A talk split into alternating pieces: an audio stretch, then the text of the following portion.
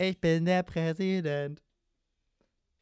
Meine Guten lieben Tag, Mitbürgerinnen und Mitbürger, ich bin Bundeskanzler Kohl. Ich bin der Präsident. Schöne Grüße aus Bellevue.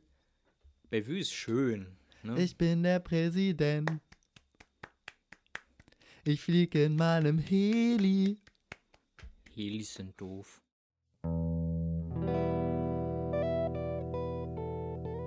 Platzhalter, der Podcast. Ja, hallo Per. Ja, hallo Oskar. Na, wie geht's dir so beim Weltuntergang? Ja, es ist, äh, es ist grausam. Draußen tobt ein Feuersturm. Fall, falls ihr es jetzt nicht am Sonntag hört, dann ist wohl nur Passau untergegangen, keine Ahnung. Aber hier stürzen die Gebäude zusammen und wir nutzen unsere letzten Augenblicke auf dieser Welt, um in eine zweite Staffel zu starten. Genau, eben der Äh, Maya-Kalender. Voll sinnvoll. Eben, der Maya-Kalender hat das nur für Passau ausgerechnet und äh, hier stürmt es gerade total, Feuer und Sonne und ihr habt es von uns gehört. Ja, genau. nee, aber no shit, ähm, es kursiert momentan im Internet das Gerücht, dass sich die, also dass sich nicht die Maya verrechnet haben, sondern dass wir uns verrechnet haben. Bei der Interpretation. Genau, weil wenn man nach dem ju- julianischen Kalender geht, bei dem irgendwie jedes Jahr elf Tage weggespart werden nach unserer Zeitrechnung und wenn Mhm. man das alles addiert, dann wäre jetzt erst 2012. Ja? Genau. Und deshalb wäre heute Sonntag, der 21. Juni 2020, Weltuntergang. Und nicht Genau. der 21. Dezember 2012, wie wir alle dachten. Das ergibt ja auch voll Sinn, weil damals ist ja nichts passiert. Genau, und das ist unser Thema, da sind wir auch direkt drin im Mhm. Prinzip, aber ich glaube, wir wollen noch mal. Ja, aber da würde ich, würd ich von dir noch ganz gerne wissen, wie hast denn du den Weltuntergang damals erlebt? Also, äh, um das kurz zu kontextualisieren, wir wollen in dieser Folge über Weltuntergang so in unserem kulturellen Wissen, sage ich mal, sprechen. Das heißt, Weltuntergang ist ja Thema in irgendwie allen Religionen und dementsprechend auch in unserer Popkultur, so in Filmen und vielen unterschiedlichen Medien, Darstellungsformen und haben uns mal gefragt, wie stellen wir uns den Weltuntergang eigentlich vor oder was für Varianten gibt es? Das wollen wir am Ende mal zusammentragen. genau. Aber von dir würde ich noch ganz gerne wissen, wie hast du damals den Weltuntergang erlebt? Weil das war ja voll der Hype. Ähm, ja, also ich war in der Schule, witzigerweise. Ja, also beziehungsweise es waren so zwei, drei Tage vor der Schule. Da, da haben wir uns so gesagt, hey, ne, schöne Weihnachten und falls wir uns nicht wiedersehen, guter Weltuntergang. ähm, ich hab's dann äh, schlussendlich, also nicht so für voll genommen. Ich fand den Film ganz gut 2012, aber ich fand ihn nach dem Weltuntergang was irgendwie, also nach dem Weltuntergang, der nicht vorhanden war, Mhm. äh, war es irgendwie dann schon eine Komödie. Also ich fand das dann so im Nachhinein alles sehr witzig. Man hat sich schon irgendwie Sorgen gemacht, aber es war dann doch irgendwie, äh, ja, es war, es war, man hat sich dann lustig Ich drüber fand- gemacht, darüber, ich- dass man sich Sorgen gemacht hat. Ich fand's krass, dass es so ein Hype war, weil Ja, ja, genau. es war ja nicht nur der Film, der dann rausgekommen ist, der das Ganze ja noch irgendwie angestachelt hat, wo jeder sich gedacht hat, ja, ja, schöne Fantasie, aber wird ja, wird ja nicht passieren. Aber auf einmal ist es in den Medien dann doch ziemlich hochgekocht und so irgendwie alle Leute haben Sketche da gemacht. Ich erinnere mich noch sehr gut an, an hier, äh, Waititi. Genau, Waititi, der letzte Sommer. So, das war, glaube ich, für unsere Generation der, der einprägsamste Sketch. Ja, hat ja sogar, äh, hat ja sogar bei unserer Ohrwurm-Folge äh, Einklang gefunden. Ah, stimmt, stimmt. Genau, ähm, weil es halt auch eingängig ist. Also man kann sich das immer noch merken und mitsingen und so. Ich finde aber, dass es relativ witzig ist, dass sich gerade bei den Medien, Medien halt der ähm, dieser 2012 Weltuntergang irgendwie etabliert hat, weil es Ja. gab ja dann doch irgendwie auch andere Rechnungen. Ich habe dann auch mal reingeguckt, 2013, 2009, ähm, nach, nach dem nordischen Kalender, glaube ich. Ja, aber es gibt ja andauernd irgendwelche Weltuntergänge so. Und der war halt irgendwie sehr populär, weil der Maya-Kalender, keine Ahnung, sehr, also für alle irgendwie greifbar war, weil sonst sind es ja irgendwelche Sekten, die behaupten, so dann und dann geht die Welt unter.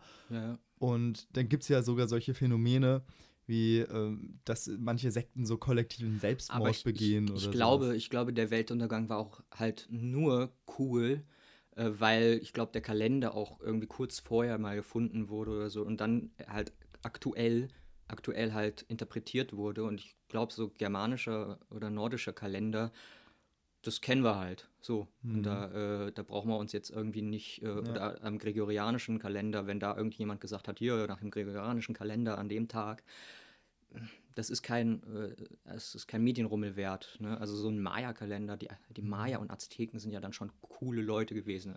Ja, vor allem, weil es ja so mystische Zivil Zivilisationen sind. Ja. Ich meine, es wurde neulich erst eine neue Maya-Stadt gefunden, die viel älter ist als die Maya-Stadt, also die Maya-Bauten, die bislang bekannt sind. Genau. So. Und dementsprechend muss man davon ausgehen, dass es noch eine viel größere Hochkultur war, als, als wir eigentlich dachten. So. Aber die sind noch so schlecht erforscht, oder beziehungsweise so wenig von denen übrig. Und wir wissen ja auch nicht so genau, wie die ausgestorben sind. So. Mhm. Also, oder wie diese Kultur zusammengebrochen ist. Und das macht's, glaube ich, diesen, das macht diesen Mythos aus. So. Ja, es eben. gibt ja total viele Leute, die auch behaupten, dass zum Beispiel die Pyramidenbauten in Ägypten und die Maya-Pyramiden ähnliche Baustrukturen aufweisen, Ja. was die einzige Erklärung haben kann, dass es Aliens auf der Erde gab, die eben, Eben. dort gebaut Und haben. da sind wir wieder beim Thema der Verschwörungstheorien. ich Haben finde wir ja das schon lang und breit zu äh, diskutieren. genau, aber ich finde halt persönlich so Weltuntergangsthematiken oder Szenarien sind auch ziemlich guter Stoff für Verschwörungstheoretiker. Und in jedem Ja. Film, der irgendwie was mit, äh, also der irgendwas mit Weltuntergang durch Krankheit oder Naturkatastrophe zu tun hat, gibt es mindestens einen Verschwörungstheoretiker. Ja, es gibt immer den einen, der es vorher schon wusste und der es vorher gesagt hat. Mhm. Aber ich glaube, das bekräftigt manchmal auch diese Idee von tatsächlichen Verschwörungstheoretikern, wobei das soll man nicht sagen. Man soll Verschwörungsmythen sagen. Mhm. Oder ähm, was wäre dann My Mytho Mythologen? Was Verschwörungsmythiker? Mythiker? Mythologiker? Hm. Äh, Verschwörungsfantasten. oh, das klingt, das klingt schön. Das gefällt mir doch. Wo waren, wo waren wir jetzt stehen geblieben? Achso, genau.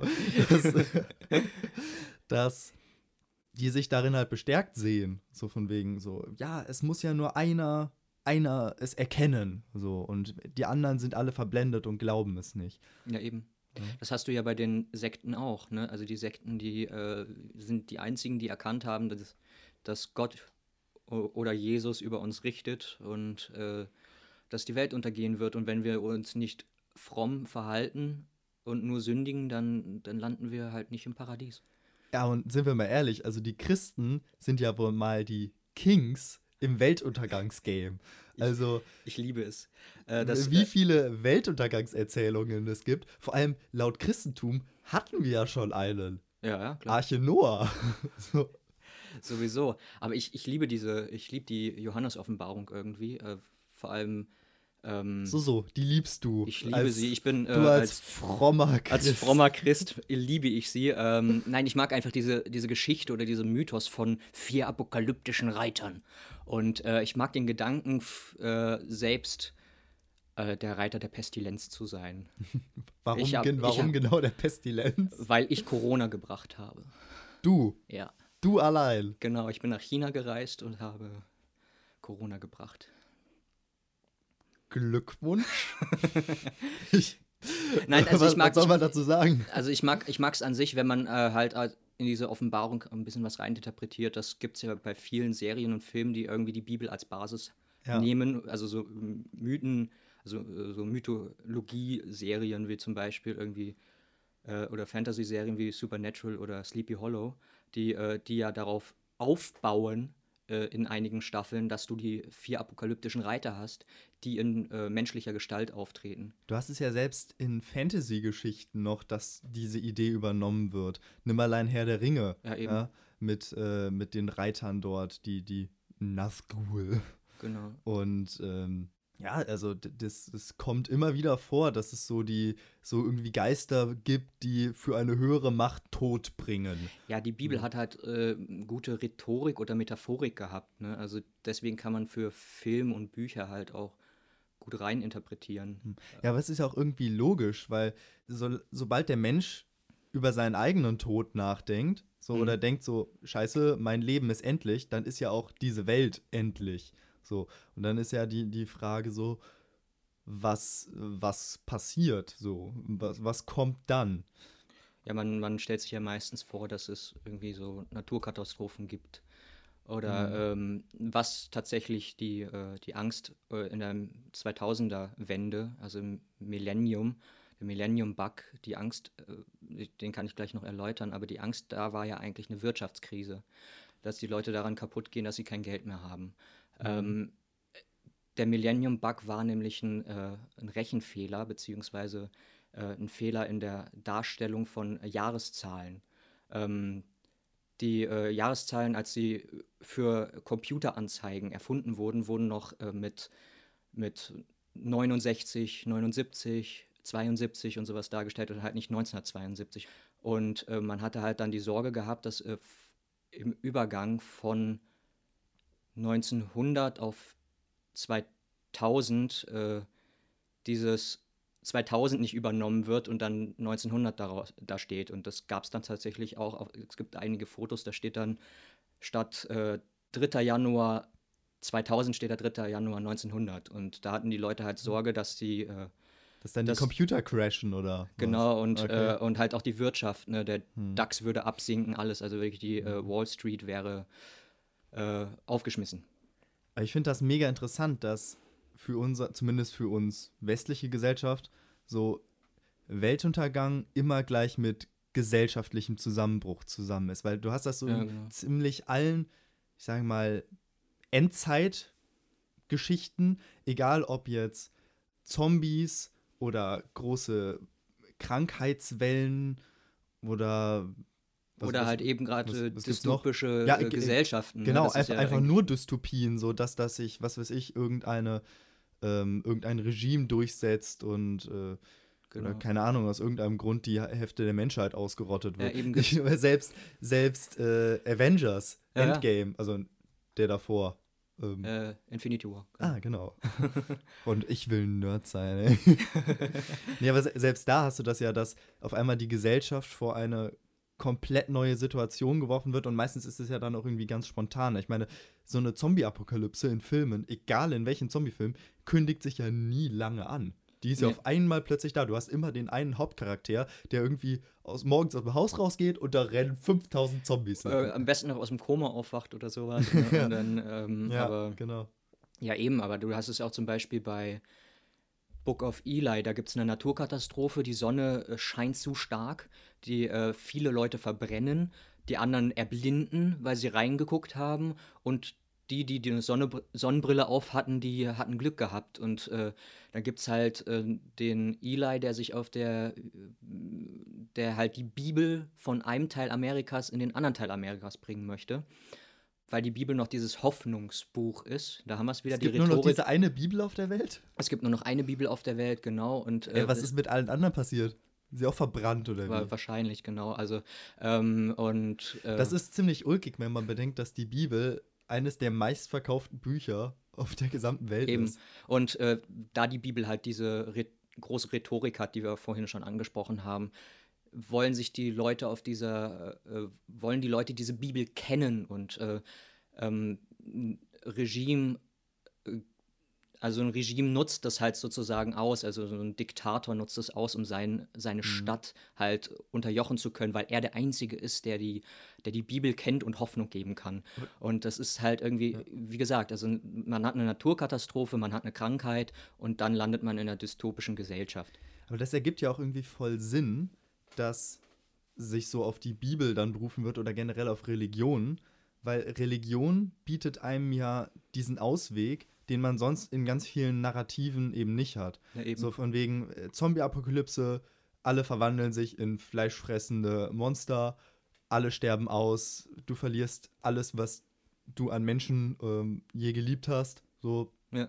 und stirbst am Ende wahrscheinlich selbst. Und an Naturkatastrophen auch gleiches Szenario, nur halt, dass die Natur diesmal alle verschluckt und nicht irgendwelche fleischfressenden irgendwas. Eben, du hast es ja bei, du hast ja bei 2012 auch diese, äh, diese Bibelparallele, die, äh, die landen ja dann am Ende alle, während die Welt untergeht äh, oder während die Wasserspiegel steigen, landen die ja alle auf Archen und ähm, kommen dann in das neue Land und am Ende wird ja sogar gezeigt, sie sind gerade bei Jahr neun, und- äh, bei Tag 29 im Jahr 1 nach, äh, äh, nicht nach Christi Geburt halt, sondern nach, äh, nach Weltuntergang. Ja. Und das ist ja genau die Idee, die einige Religionen ja auch haben, zum Beispiel die Zeugen Jehovas, die ja sagen, so sie sind die einzigen, die sich richtig auf den Weltuntergang, auf Armageddon oder Harmageddon, Mhm. ähm, gibt ja irgendwie 15 verschiedene Schreibweisen. Ich habe es auch nicht ganz kapiert bei der Recherche.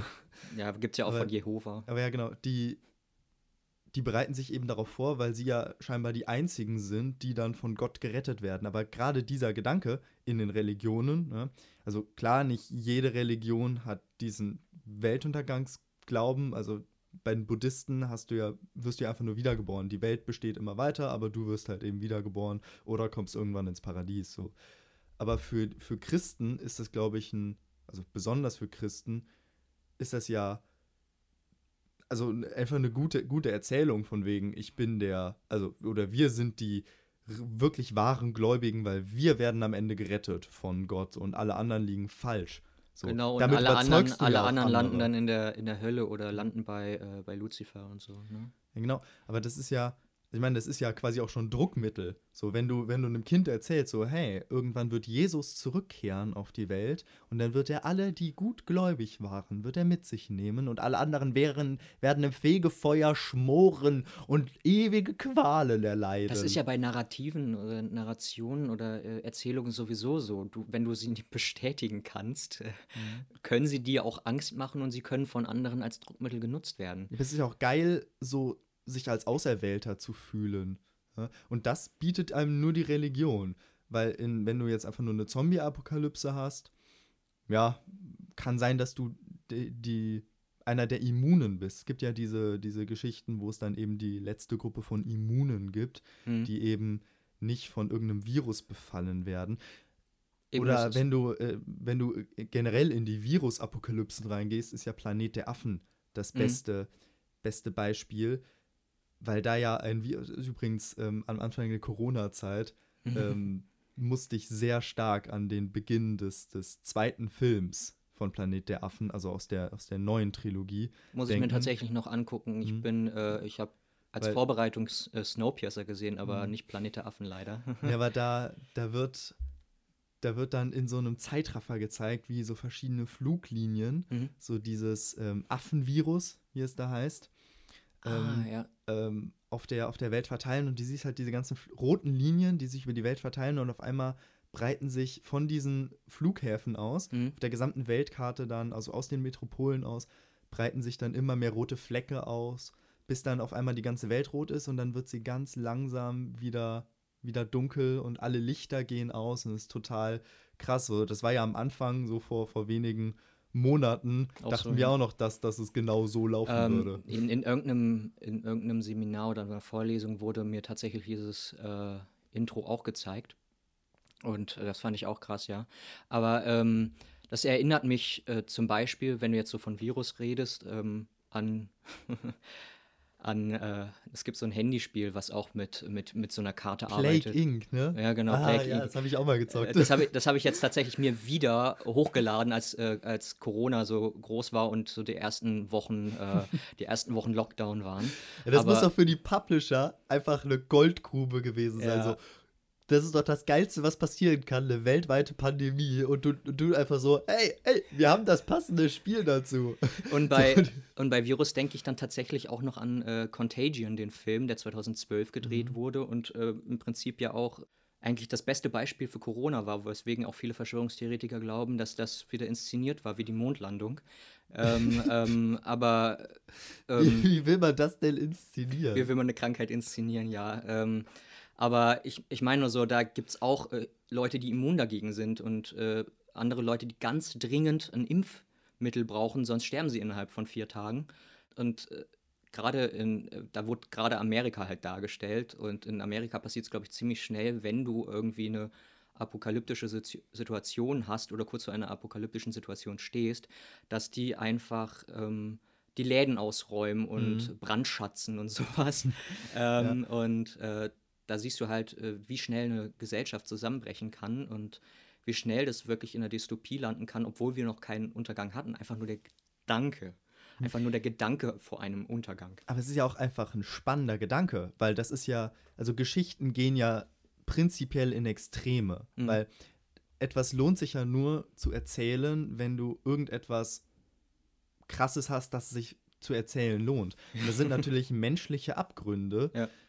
Das Paradebeispiel dafür. Und ein Weltuntergangsszenario, in dem es einfach nimm, was du kriegen kannst, töte, um zu überleben, wir alle wieder zurück zu unseren animalischen Trieben, weil ich glaube, das ist so die, die Quintessenz aus all diesen Untergangsdingen. Das ist ja auch, der, Hin das ist ja auch der Hintergrund hinter diesem ganzen Preppen, ne? Also Ja, die, ja, die genau. Prepperkultur. Aber die, die Leute, die halt dann, was weiß ich, Naturkatastrophe, Leute drehen frei, plündern Läden und so, ist quasi wieder dieser animalische Überlebensdrang. Zombie-Apokalypsen.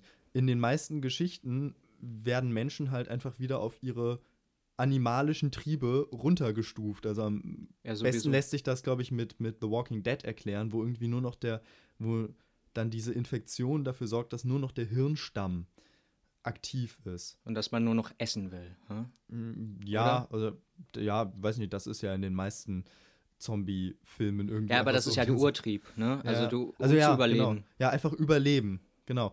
Und selbst im Planet der Affen ist es ja so. Also, die, Mhm. ähm, die, die Affen, dass das Animalische ja, Ja, genau. wird auf einmal intelligent und dominant.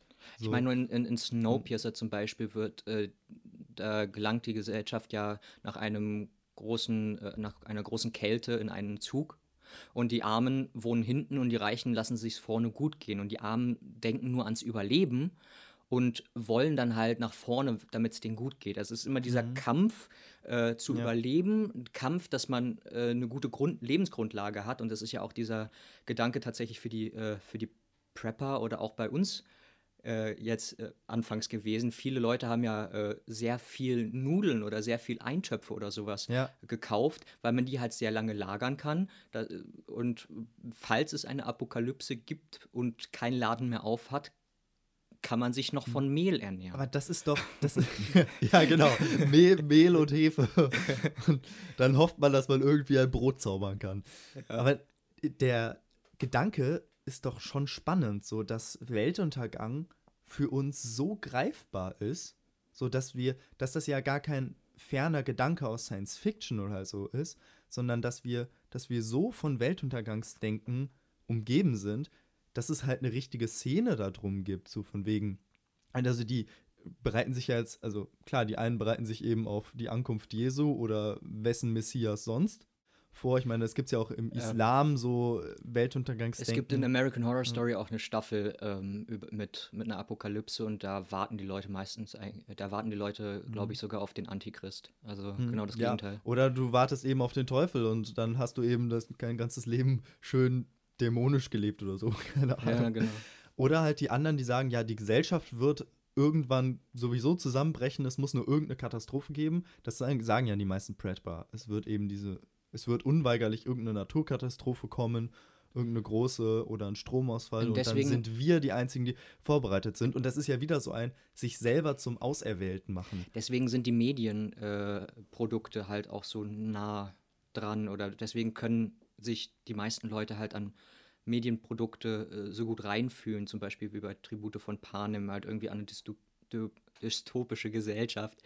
Ähm, halt, dass du, äh, dass du um dein Leben kämpfst in einem großen Wettbewerb, Ja. weil man, also weil viele halt zum Beispiel wie Prepper äh, sehr, sehr kurz davor sind, also beziehungsweise glauben, dass man kurz vor einer Apokalypse ist Ja, und äh, andere Leute ist jetzt momentan zum Beispiel bei, äh, bei Corona fühle ich mich, also ich habe den Film Contagion jetzt erst geguckt und fühlte mich echt berührt, weil ich es miterlebt habe. Mhm. Und weil man, wenn man halt so nah an einer Situation dran ist oder halt an 2012 so nah dran ist, dass, es, dass die Welt untergeht, dann äh, passt so ein Medienprodukt halt auch ziemlich gut rein oder erwischt halt den Zeitgeist. Ich würde jetzt Panem nicht unbedingt als Weltuntergangs Nee, aber es ist halt äh, als, einordnen. als äh, m, postapokalyptische Gesellschaft oder dystopische Gesellschaft. Hm. Ja, es, es gibt ja auch viele. Ich fange das nochmal anders an. Nein, ähm, das zeigt ja aber auch, dass das, äh, dieser Gedanke, so um das Leben kämpfen, ja, einfach für Geschichten super funktioniert. Und dann ist natürlich diese Extremsituation, Weltuntergang, einfach, einfach perfekt. Aber es ist ja auch natürlich spannend, so quasi als soziologische Studie, wie entwickelt sich die Gesellschaft. Und ich Mhm. glaube, dass Weltuntergangsgeschichten oder insgesamt einfach Endzeitgeschichten, sag ich mal, Ja. in den USA einfach am besten funktionieren, weil da jeder Depp eine Knarre hat. Ja? Und klar, Ja, also weil- weil- so Endzeit in Deutschland so. Halt hey, einfach- ich brauche noch Nudeln. Nein, such dir selber welche. Eben, Und weil- dann gehen sie ihrer Wege. Weil es in Amerika auch anders funktioniert. Die rennen halt dann auch in Supermärkte, schlagen das Glas ein, äh, brandschatzen und äh, nehmen sich ihre Eintöpfe mit. Gut, das würde ich jetzt nicht unbedingt generalisieren. Das gibt es, glaube ich, in jeder ja, ja, logisch, aber, Gesellschaft. äh, äh, logisch, aber in Deutschland ist es bisher noch nicht irgendwie vorgefallen, glaube ich, ja, oder? ja, nicht, nicht so in dem Maße vielleicht, aber Ja, genau. Plünderungen gibt es ja immer da, wo es, wo es die Chance gibt. Und natürlich Weltuntergang, wenn alle Welt im Chaos ist, dann kannst du dir noch mal schnell deine Playstation besorgen gehen und dann zockst Ja, du eben. halt den Rest des Weltuntergangs. Aber das, das finde ich eine spannende Frage. Wenn du jetzt wüsstest, dass die Welt untergeht, also sagen wir Sie irgendwas. geht heute irgendwas, unter. ja, ja, also ja, klar, wir, wissen ja, sie, sie geht heute unter. Äh, um uns herum bricht ja auch schon alles zusammen. Mhm. Aber sagen wir, du hättest noch mehr Zeit gehabt. Ja. Und äh, du weißt irgendwie, ich meine, an, an irgendeinem Punkt kommt es ja, ich, ich glaube, die Menschheit wird es dann nicht mehr geben, aber irgendwann explodiert unsere Sonne. Ja. So. Und dann ist ja unweigerlich das Ende der Welt. Also das ist der, der, der Fixpunkt so. Wir brauchen keine, keine Pandemie oder kein Erdbeben oder so. Dann, dann ist die Welt halt einfach zu Ende. Ja. Und wa- was, was würdest du tun, wenn du dich darauf vorbereiten könntest? Also wenn du weißt, so zehn Tage habe ich noch. Das ist so diese typische Frage, was würdest du äh, mitnehmen, wenn eine Zombie-Apokalypse aus... Äh, Ja, e eben nicht. äh, Es geht ja nicht mehr darum, dich aufs Überleben vorzubereiten, sondern du weißt, darauf nicht, also vorzubereiten, es ist ja nicht nur diese Frage, was würdest du an kann. deinem, äh, ich möchte ja nicht nur wissen, was würdest du an deinem, deinem Todestag machen, sondern was würdest du machen, wenn wirklich die komplette Welt untergeht? Also wenn, Unvermeidlich. ja, wenn unvermeidlich einfach jeder Mensch, den du kennst, gemeinsam zeitgleich mit dir stirbt. So, weil das ist ja eine andere Frage, wenn du sagst so, okay, ich weiß, ich habe Krebs und ich sterbe Ja. daran, dann klar, kannst du dich irgendwie darauf vorbereiten, kannst auch ein paar schöne Dinge machen, irgendwie eine Bucketlist abarbeiten. Eben, aber ich wenn glaub, du ich- weißt, dass die gesamte Menschheit, also du kannst ja nichts mehr, du kannst ja nicht mal mehr was hinterlassen. Ich glaube, ich würde tatsächlich, tatsächlich aber trotzdem eine Bucketlist abarbeiten. Irgendwie noch so ein paar Sachen erledigen, die, also so Einmal-Erlebnisse, halt irgendwie Fallschirmspringen oder sowas. Aber das würde ja niemand mehr mitmachen, so, weißt du? Wenn du sagst so, oh, ich möchte nur noch einmal die Niagara-Fälle sehen. Aber Ja. welcher Pilot würde dich rüberfliegen, wenn er weiß, so, hey, ich könnte jetzt entweder meinen Job machen bis zum Weltuntergang oder ich verbringe die Zeit einfach mit meiner Familie. So, du könntest ja wahrscheinlich nicht mal aber, mehr es, einkaufen. aber es findet gehen. sich bestimmt irgendjemand, mit, der mit mir zu den Niagara-Fällen irgendwie fliegt. Also von daher, also es gibt bestimmt einen, der dasselbe auf der Bucketlist hat und ähm, ich, ich würde halt wirklich ähm, entweder die Bucketlist abarbeiten oder meine, meine Zeit mit, oder meine Restzeit mit Lieben verbringen, also mit, mit Familie, mit Freunden. Ähm, ich glaube, das ist dann tatsächlich so, wenn es halt keinen gibt, der dich zu den Niagara-Fällen fliegt, dann kannst du halt Ja. auch einfach mal zu Hause bleiben und drauf warten mit den Lieben.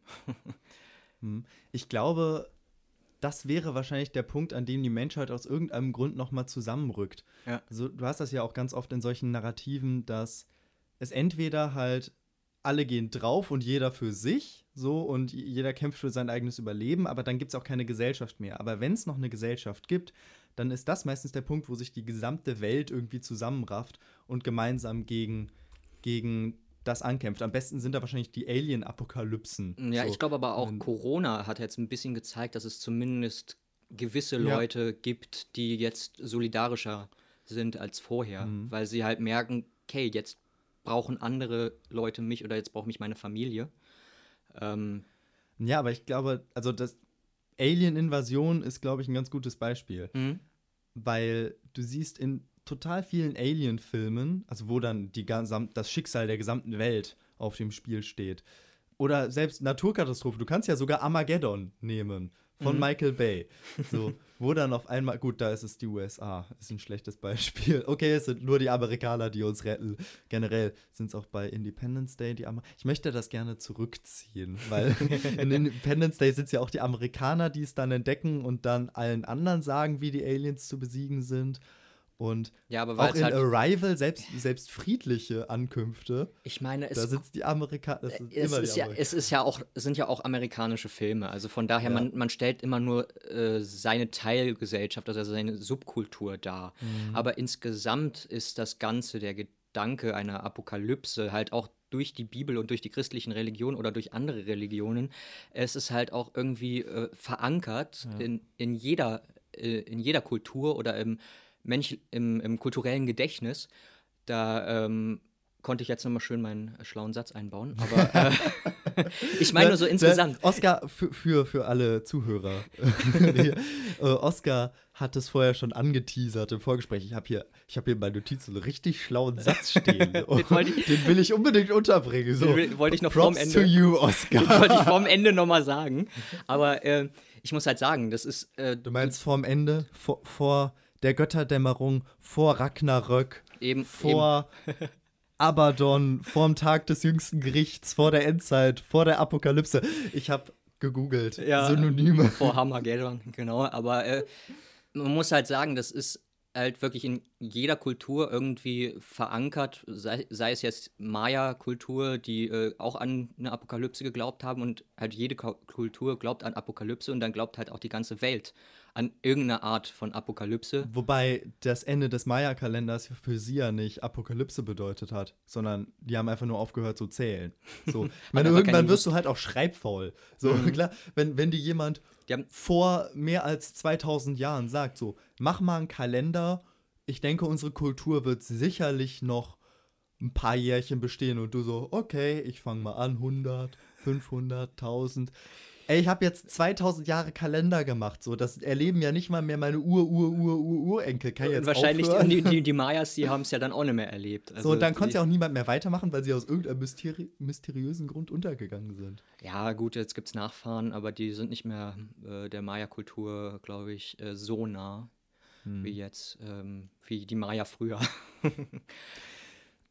Aber wir als Gesellschaft standen ja schon mal richtig nahe vor dem kollektiven Untergang. Hm. So, also vor dem Weltuntergang. Die, die Welt wird eigentlich immer bestehen. Das ist ja das Spannende, dass egal in welchem Szenario ähm, das gezeigt wird, so egal ob Zombie-Apokalypse oder Naturkatastrophe, die Natur an sich überlebt das. Es ist halt einfach nur der Mensch, der ausgelöscht wird. Ja, also eigentlich ist es die Weltuntergang ist für uns ja nur die Existenzangst. Der Gesellschaftsuntergang ist So. das ja im Prinzip, genau. Aber genau diese Angst vor der Auslöschung Hm, ist es ja, die, die zum Beispiel auch den Kalten Krieg verhindert hat. eben. Weil ja. da stand die Welt ja vor der totalen Auslöschung. Ich, ich habe das mal recherchiert. Ich habe Zahlen. Ja, Und zwar, also im Kalten Krieg waren es natürlich noch viel, viel mehr. Aber wir haben heutzutage noch 15.000 Sprengköpfe.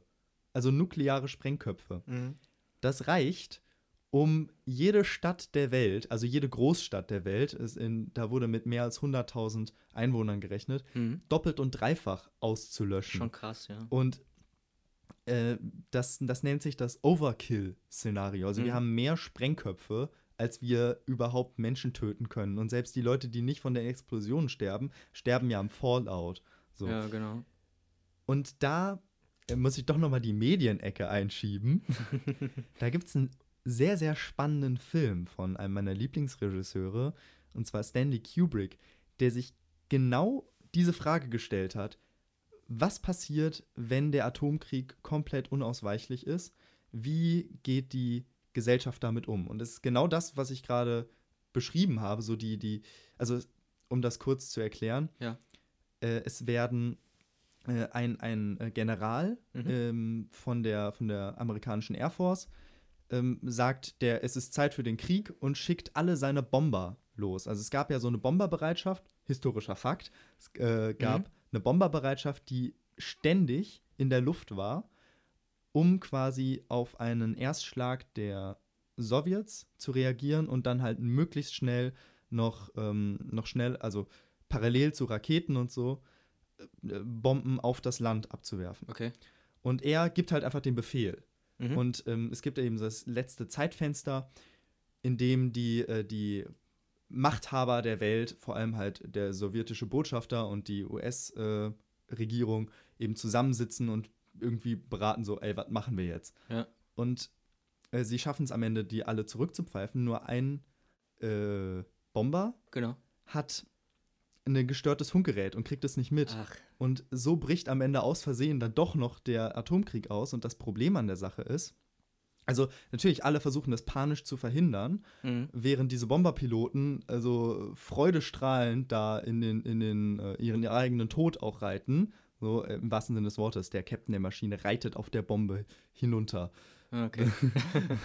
Weil die, auch noch, weil die auch noch ein Problem haben, das auszulösen. Ich schweife ab. Es geht darum, dass äh, die Sowjets sagen so, fuck, ihr, äh, das darf nicht passieren, weil wir haben selber eine so große Atombombe entwickelt, die Weltuntergangsmaschine, die, Ja. sobald sie so ähm, seismische, seismische, Äh, Seismische. Sei, genau, äh, ähm, Aktivitäten. Aktivitäten entdeckt, wird die ähm, wird diese Bombe aktiviert und sie wird die komplette Welt auslöschen. Also wird Oh, einmal über den, den gesamten Globus drüber fegen.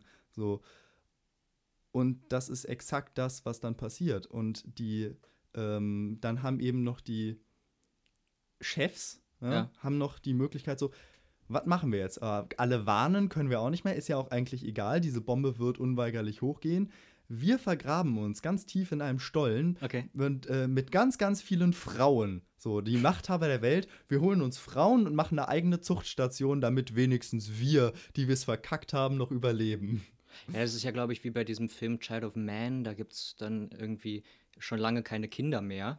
Ne? Und eine Frau kriegt ein Kind und dann jubeln die Leute halt und sagen so, jetzt können wir wieder die Menschheit äh, anführen. Aber ich wollte eigentlich auf einen äh, anderen Film zu sprechen kommen, weil was macht, was macht die Menschheit, wenn es wirklich unausweichlich ist, äh, dass unsere Erde untergeht, dass wir hier nicht mehr leben können? Suchen sie sich einen anderen Planeten vorher. Ja. Das gibt es, gibt es ja bei, äh, bei meinem Lieblingsregisseur, bei Mhm. Interstellar, dass die sich dann halt tatsächlich äh, bei, bei Nolans Interstellar, dass die sich halt einen neuen Planeten suchen, weil, äh, weil eine Nebelschwade halt äh, die ganze Erde ähm, vor der, also der ganzen Erde Dürre bringt. Wally. Die Menschen mit ihrer Umweltverschmutzung müllen die komplette Erde zu, bis sie einfach ihren eigenen Lebensraum zerstören. Mhm. Und das ist ja, ist ja genau das, was all diese Geschichten irgendwie, also zumindest die vom Atomkrieg und äh, die von, von Umweltverschmutzung, so, die, die Apokalypse ist manchmal auch einfach menschengemacht. Genau, ja, selbst eben. die Religionen sagen das ja. Die Apokalypse, Apokalypse gibt es nur, weil wir alle nicht gottesfürchtig leben. So. Genau, eben. Aber eigentlich müssten wir so naturfürchtig, sag ich mal, sein. Wir müssen natürlich einerseits unsere Natur respektieren, aber auch uns als Mensch so weit respektieren, dass wir uns eben nicht mit Atombomben Ich, ich, will, zuschütten. ich will da nicht so, so krass dann in Religion reingreifen, aber ich glaube, ähm, oder äh, in Glauben von anderen Menschen Ich reingreifen. schon. Aber, äh, aber ich meine so, ähm, Gott ist ja eine gute Metaphorik für Natur, ne? Und äh, es ist ja in vielen Religionen tatsächlich auch so, dass also die altkretischen Religionen, die man an Mutter Erde geglaubt. Und das ist der, die, Mhm. der, die höchste Gottheit gewesen. ja. Wollen wir zum Abschluss einfach nur, weil es lustig ist, so noch über Krieg der Welten sprechen? Darfst du gerne machen. Ich habe ich hab so viel geredet, du hast doch auch dazu recherchiert, oder? Zu Krieg der Welten speziell nicht, ne? Okay, ja, okay. Einfach nur ein kleiner Fun-Fact zum Ende. Krieg der Welten ist eine Geschichte von H.G. Wells über eine Alien-Invasion Mhm. auf der Erde. Und das Ganze wurde eben als Hörbuch verfasst und im Radio genau. gesendet. Das habe ich auch mitbekommen, ja. Und es gab eben eine nicht zu verachtende Menge an Menschen, die halt irgendwie beim, beim Heimfahren von der Arbeit das Radio einschalten und dieses Hörspiel dann Mhm. hörten und halt dachten, es wäre eine Nachrichtenberichterstattung Ja, und die Welt geht tatsächlich unter. Und es hält sich nach wie vor hart der Mythos, äh, dass ähm, es irgendwie eine Massenpanik gab, angeblich. Aber es Das gab es ja dafür auch beim, das gab's ja auch beim ersten Film. Das war ja so äh, eine Zugeinfahrt im, äh, in, dem, in dem Kinosaal, so eine Zugeinfahrt. Und äh, Stimmt, die Leute der hatten- allererste Kinofilm äh, genau, und, ne? die, und die Leute hatten, äh, laut Mythos hatten Angst, dass der Zug gleich aus der Leinwand rausfährt. Aber was natürlich äh, auch nur die Fähigkeit von Medien verstärken soll, so ein Mythos. Ja. Ja, ich glaube, die Menschen haben auch immer einfach Angst vor ihrem persönlichen Weltuntergang. So, ich meine, es gibt ja nicht ähm, Ja, das ist einfach die, umsonst sonst das, dieses Sprichwort so, hey, das ist ja kein Weltuntergang. So. das ist diese Identitätskrise halt, ne? Oder Mhm. äh, dass man sich verliert. Und ähm, ja, ich glaube aber am Schluss wollen wir tatsächlich dann vielleicht nochmal über unsere, unser neues Design reden, oder? Wollen wir vielleicht erstmal noch ein Fazit ziehen? So als, ich meine, wir Oh, haben jetzt ja. sehr viel geredet, Ja. Doch, sehr also viel abgeschwoffen. Geschwieft. Was, was, können, was können wir denn als Fazit darunter ziehen? So Selbsterhaltungstrieb der Menschen. Ja, dass jede Gesellschaft ähm, ein, eine Vorstellung von einem Untergang hat und dass es tatsächlich, oder einen Weltuntergang hat, oder dass es tatsächlich dann vielleicht einfach nur der Untergang der eigenen Person ist. Da sind wir dann doch vielleicht die Menschen wieder egoistisch. Ja, eigentlich immer. Ob wir uns jetzt aus egoistischen Gründen nicht auslöschen Mhm. oder ob wir uns aus egoistischen Gründen, aus Selbsterhaltungstrieb dann am Ende doch, wenn, wenn eh alles egal ist, und Mhm. uns dann doch über den Haufen schießen. Die Szenarien, wie wir dazu kommen, sind immer unterschiedlich, aber am- Ende steht unweigerlich eine, eine Dystopie. Der Sonnensturm. Aber ich genau. glaube, dieser, diese Angst vorm Ende ist doch das, also klar, das funktioniert in den Medien einfach gut, weil wenn alles auf dem Spiel steht, das ist die, die beste Erzählung, die du haben kannst. Dann das ist die beste Grenzüberschreitung, ne, Ja. im Prinzip, ja, von einem Raum in den Wir anderen. schmeißen mit Filmanalysebegriffen um uns. Genau, aber ich meine, nur, das ist. Äh, ich meine, du musst ja eine äh, Grenze im, im Prinzip übertreten. Du musst aus deiner Komfortzone, wenn die Welt untergeht. Ja? Wenn du dich retten willst, wenn du Mhm. dich retten willst, musst du ja im Prinzip aus deinem sicheren Zuhause. Ja. Und ähm, ja, es gibt natürlich ganz viele, viele verschiedene Varianten. Also es lässt sich wahrscheinlich eindampfen eben auf so sag mal virusbedingte oder sag mal krankheitsbedingte Sachen. Genau. Oftmals dann eben als Zombie-Apokalypse. Mhm. Dann gibt es eben die, die Invasion vom Fremden. Ja. Ähm, die Natur, die sich gegen einen wendet. Genau. Und die Folge davon sind dann die Dystopien. Ne? Also wenn, wenn, die, äh, wenn die Katastrophe nicht so schlimm war, der Weltuntergang nicht so schlimm war, oder wir tatsächlich auf, äh, auf einen anderen Planeten oder sowas uns gerettet haben, dann folgt natürlich die äh, postapokalyptische Gesellschaft. Und die ist wirklich interessant zu erzählen. Irgendwie die Hälfte der Filme, die ich bei mir rumstehen habe, zeigen genau so ein dystopisches Gesellschaftsbild. Und das ist Genau. natürlich so ein Weltuntergang guter Anlass. So, Ja. Weil wie, wie will man es erklären? So, ja, wir, wir leben jetzt alle wieder in Höhlen und bekämpfen uns mit Speeren, aber haben immer noch Handys. so, Genau, ja. so, was ist passiert? Ich glaube, der, der Mensch denkt einfach gerne über den Tellerrand hinaus und dann immer in Extremen. Ja, klar, also Extreme funktionieren immer am besten ähm, in Narrativen. Aber ja, wir drehen uns, glaube ich, ein bisschen im Kreis. Du wolltest noch über Instagram reden, denn falls wir diese Apokalypse hier vor vorm Fenster, oh, siehst du, Ja. der Lavastrom. Soundeffekte. Woo. Swush, swush. Ähm, falls wir das überleben, haben wir auf Facebook und Instagram jetzt ein schönes neues Design für, unsere, für unser zweites Jahr mit dem Babyplatzhalter und unserer grünen Decke als, Sp- als Spuckschutz. Noch. Also das ist unser Corona-Schutz. Tatsächlich gerade noch. Ähm, aber Ja, das ist doch schön, wir können wieder in einem Raum sitzen. Das ist, ist doch eine Errungenschaft. genau, wir haben kein Plexi Plexiglas kaufen können, aber wir haben jetzt Müssen. Hier, äh, aber wir haben jetzt hier die schöne Decke. Wieder. Genau, und ein neues Design auf Instagram und Facebook. Und wenn du nichts mehr zu sagen hast, Du wolltest noch eine spontane Frage stellen, aber die lassen wir einfach, oder? äh, Schauen wir mal, dann kommt die einfach in irgendein ander, irgendeiner anderen Folge. Ja. Spontan. ganz spontan. Ganz spontan. Zwei Wochen Mittendrin vorbereitet. einfach so, zack. Spontane Frage. Bäm. Bam! Naja, also mit dem neuen Design lohnt es sich ja natürlich sehr auf. Instagram und Facebook nachzuschauen unter platzhalter.podcast. Und dort zu. Liken, teilen, folgen. Ciao. Oh, das war Perfekt. Wir harmonieren ja wieder ganz toll. Tschüss. Wir hören uns.